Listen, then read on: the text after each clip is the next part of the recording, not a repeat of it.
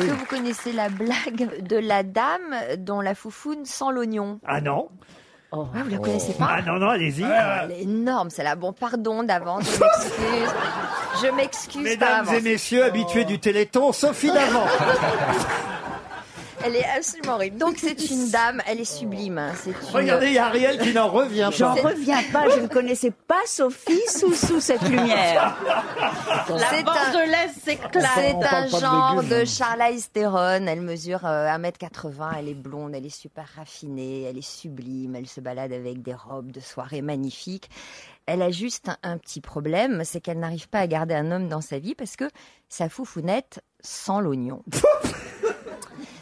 Et un jour, dans un bar, elle est en train de prendre un apéritif et elle rencontre un, un charmant monsieur et qui lui, qui la trouve sublime. Il dit écoutez, je vous trouve absolument sublime, vous êtes merveilleuse.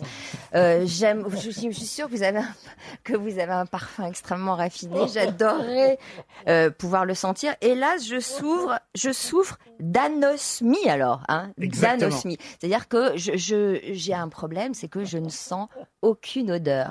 Alors elle, elle se, elle se dit, ça y est, c'est la chance de ma vie, formidable, enfin j'en ai trouvé un qui ne sent aucune odeur.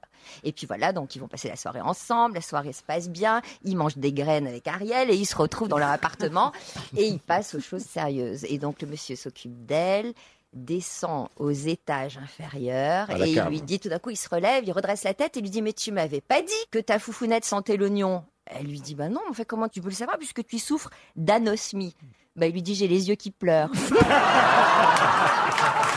Ah, c'est joli.